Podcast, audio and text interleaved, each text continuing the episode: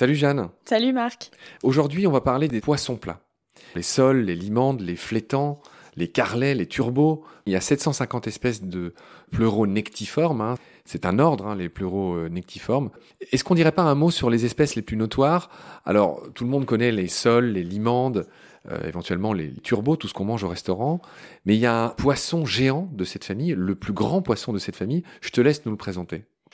Alors, c'est le flétan et notamment le flétan de l'Atlantique, Hippoglossus hippoglossus. Langue de cheval, ça veut dire. Hein c'est drôle. Et effectivement, bah, du fait de sa grande taille, il a été très recherché, très pêché, avec des populations qui ont chuté euh, dans les années 90. Donc une pêche qui a été réglementée pour éviter la disparition totale euh, il y a des photos très impressionnantes euh, sur Internet des flétans. Les flétans, ils peuvent faire jusqu'à 2,50 m et peser 300 kg. Imaginez une sole ou une limande de 300 kg qui fait 2,50 m. Il y a plein de gens qui posent à côté un peu bêtement euh, des cadavres de ces poissons.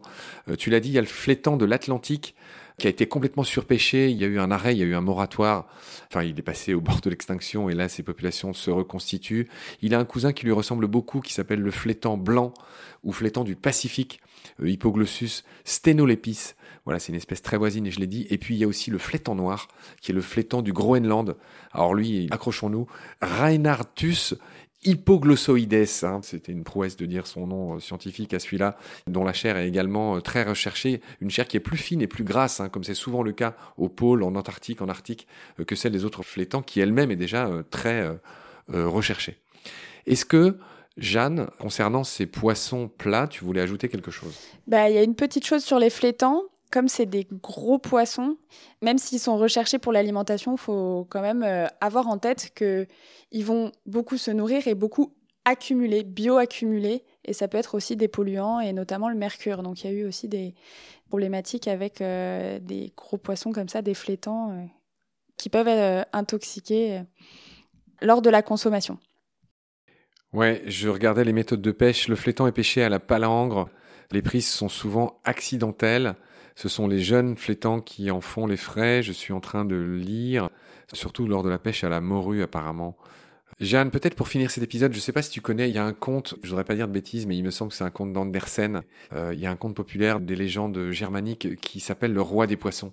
Je sais pas si tu le connais. C'est vraiment un de mes contes préférés. Et j'aurai pas le temps de le dire en entier, mais je vais essayer de le résumer. En résumé, un jour, il y a un pêcheur qui pêche le roi des poissons, alors qu'il est un turbo géant. On a l'impression que c'est un flétan. Et ce poisson parle et lui dit euh, Relâche-moi, euh, et j'exaucerai trois de tes vœux. Et donc, le pêcheur, qui est un homme simple et bon, lui dit Mais j'ai tout ce dont j'ai besoin dans la vie, je te relâche. Il le relâche. Il rentre à la maison et il raconte sa mésaventure à sa femme qui elle est pas du tout aussi sage et aussi bonne que son mari. Et je dis mais t'es complètement con. Enfin évidemment il fallait accepter. Donc retourne-y, repêche-le et donc le vieux il retourne par chance. Enfin on va voir tout à l'heure. Il repêche ce poisson et dans un demi-sourire, si j'ose dire, le poisson lui dit euh, Bon, d'accord, ok, je, me souviens de toi, alors qu'est-ce que tu veux au final? Ma, femme voudrait qu'on ait euh, une maison euh, un peu plus grande et un peu plus de sous-sous dans la cagnotte. Et donc, le roi des poissons lui dit Rentre chez toi, ton vœu est exaucé. Et donc, il rentre et tout. Et c'est là que je vais un peu gagner du temps, c'est que du coup, la femme c'est pas un conte très, comment dire, politiquement correct. La femme n'est jamais contente, elle en a jamais assez. Elle demande de plus en plus de choses jusqu'à devenir impératrice à la tête de tout un pays, de multiples châteaux, etc.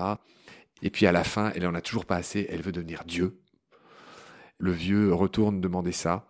Et la fin est assez rigolote, c'est que du coup tout disparaît. Et euh, en voulant devenir Dieu, elle retourne à la case départ de vieille pouilleuse euh, dans sa vieille cahute. Et c'est un peu la morale de cette histoire. Voilà, je te vois sourire. Bah oui, parce que ça laisse la mauvaise place aux femmes. Oui, alors j'ai pas du tout fait exprès. Et, si j'avais été plus malin, j'aurais inversé les rôles. Mais je t'assure que dans le conte, c'est malheureusement comme ça que ah, je c'est historique. Voilà, bref, euh, merci Jeanne pour tes lumières concernant les pleuronectiformes. Je te retrouve très vite pour parler d'autres animaux des océans. D'ici là, prends soin de toi. Salut. À bientôt Marc.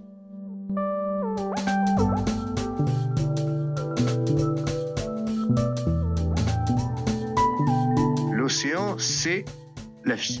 C'est-à-dire que notre vie est intimement liée à la vie de l'océan. Voilà, c'est ça, pour moi, la seule chose qui compte.